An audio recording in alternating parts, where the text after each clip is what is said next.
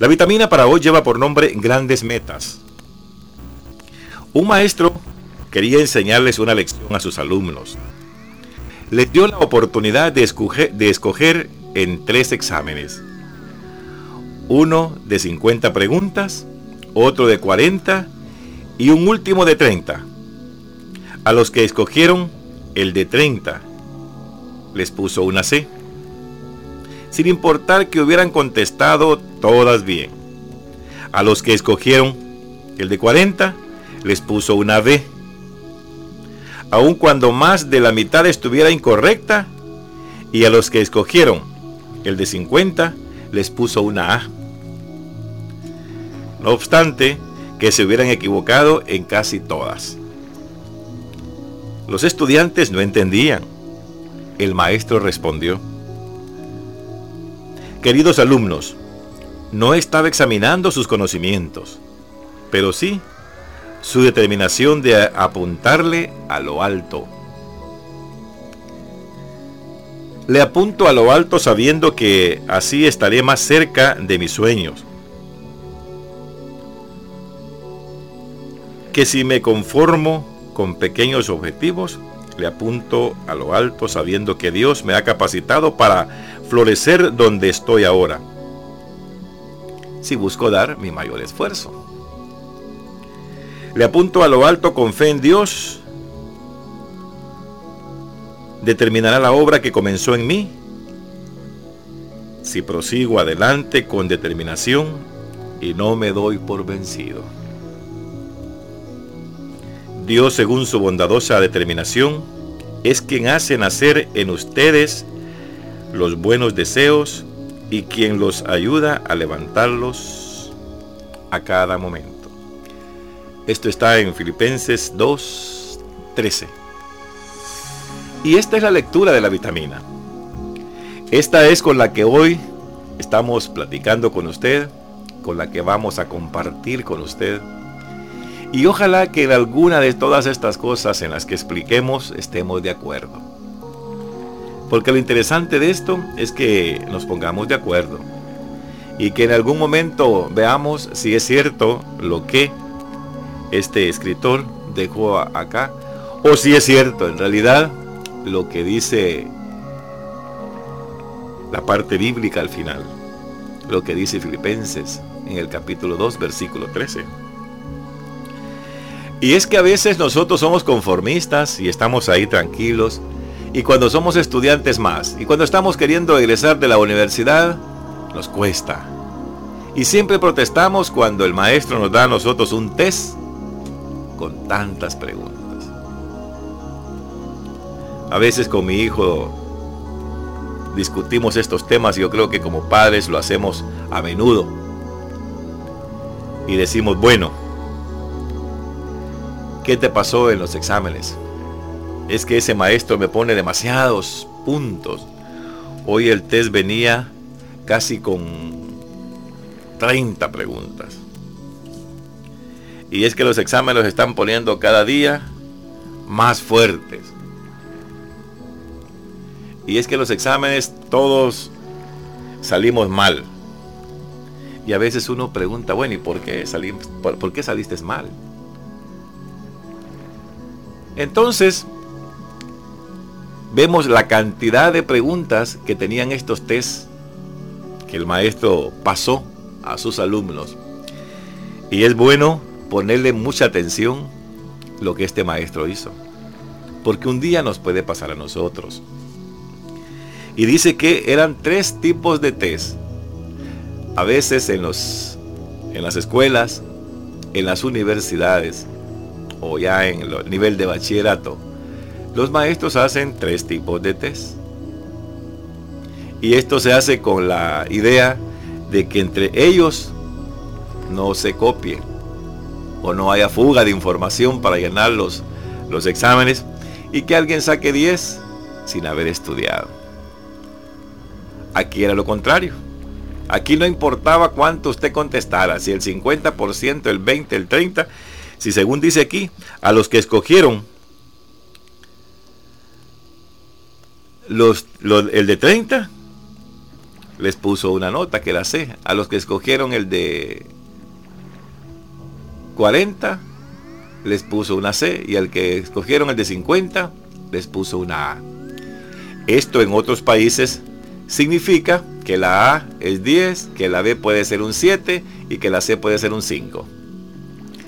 Al final, las notas en cada país tienen su, determinación o su simbología y aquí era A, B, C.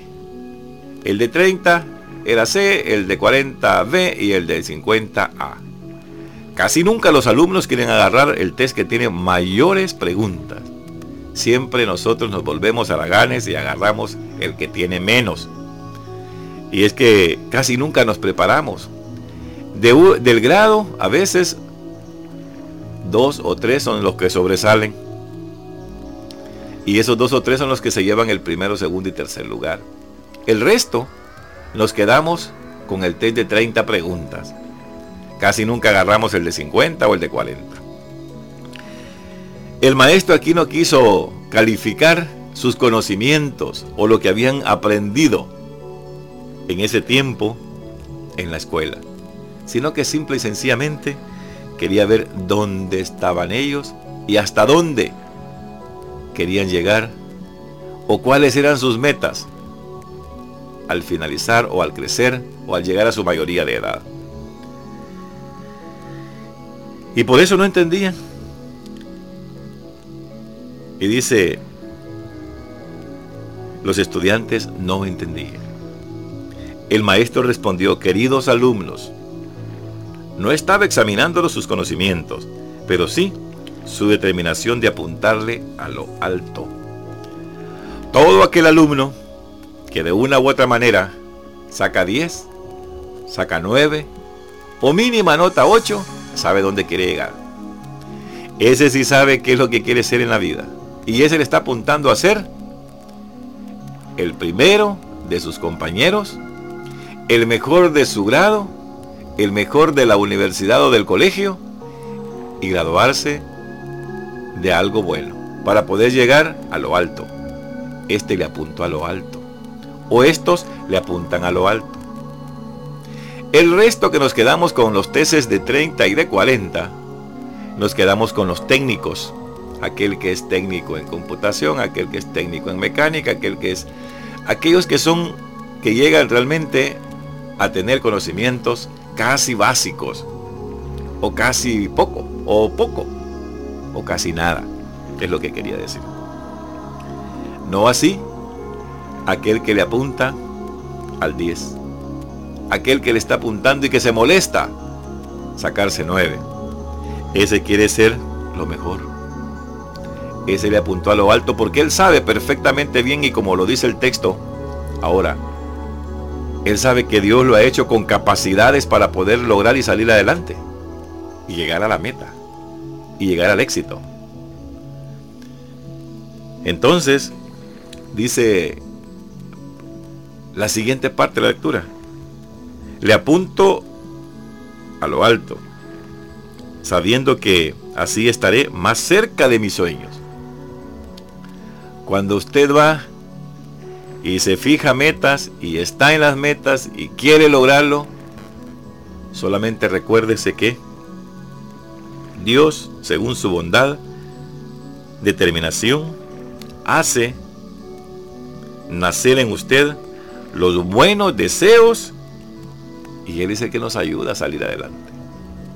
Él es el que está pendiente de nosotros. Cuando tenemos dificultades en el colegio y cuando ya sabemos es lo que queremos, nos encomendamos a Dios. Y de no, nosotros como padres le decimos a nuestros hijos cuando van al exámenes, encomiéndate al Señor. Pedile a Dios que te haga inteligente. Pedile, pues no le decimos decir a tu maestro que te haga inteligente. Tal vez al maestro, al Padre Celestial, pero no al profesor. Usted va ahí a aprender lo que el maestro le dice.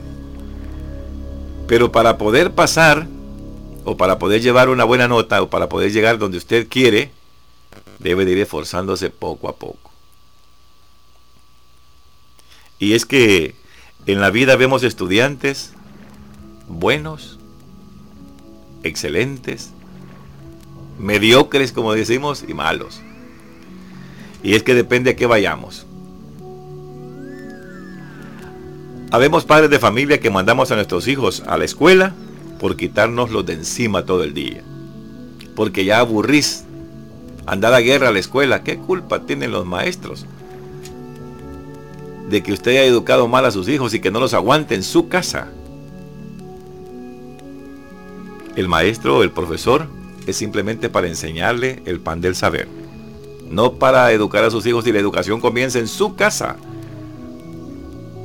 El resto de las cosas vendrán por añadidura.